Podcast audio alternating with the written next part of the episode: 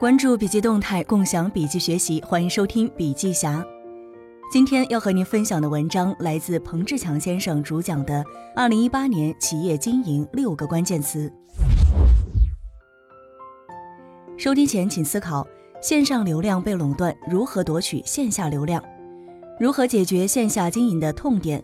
如何盘活企业资源，打造赋能型组织？二零一八年，对于企业家来讲，最关心的还是产业格局，包括市场层面、客户层面、竞争层面会有哪些新的挑战或机遇。从经营环境或格局的角度来讲，最重要的或者说是最具有广谱性的三个关键词是：线下反转、五星加速和品质升级。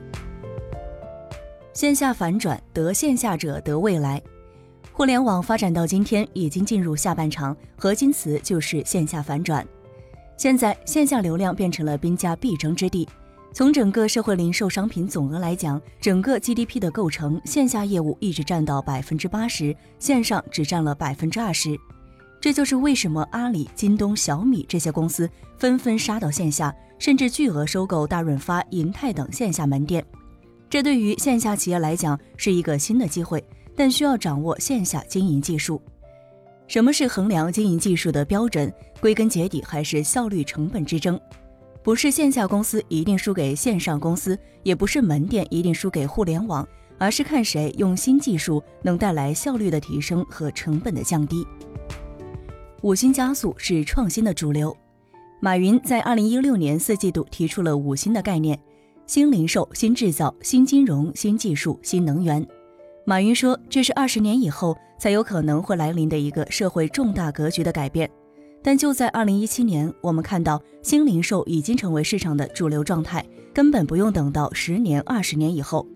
五星加速的背后是对传统产业发起全面的冲击，就是那百分之二十的互联网力量开始冲击百分之八十的线下力量。品质升级是下一波红利。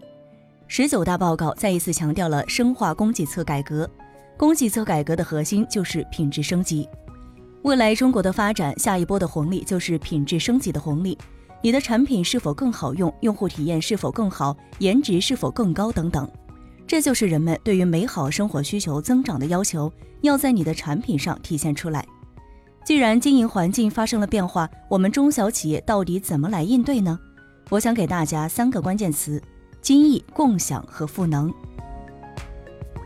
精益是将低成本进行到底，它的核心就是消除一切浪费。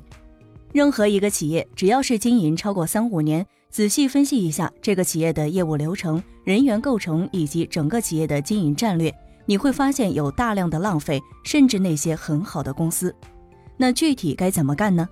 一个维度是原有业务持续改善，另外一个维度是小分队尝试创新。共享是将盘活资源进行到底，要想共享，就要外部共享和内部共享并举。每个企业最大的浪费就是客户资源浪费。如果说你的客户只是为你的公司产品、商品所用，你的利润可能是非常有限的，甚至根本赚不到钱。所以，你的客户资源能不能共享给别人？你的渠道资源能不能共享给别人？反过来说，你能不能和别人共享渠道和客户资源，来减少你开发新客户的成本和难度？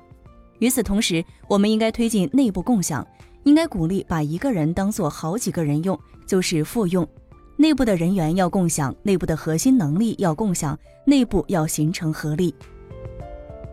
赋能就是将功利进行到底。谈到赋能，全球最牛的公司是 Seven Eleven 丹纳赫。Seven Eleven 便利店看着很普通，但财务业绩十分惊人。全球约七万家门店，但只有八千多名员工，净利润大概在一百亿，人均净利润约一百二十万左右，几乎与全球最牛的电子商务公司阿里巴巴比肩。人均净利润是线下公司对比互联网公司最难看的一个指标。Seven Eleven 用现实案例告诉我们，传统的线下店用赋能的逻辑，也能获得强劲的盈利能力。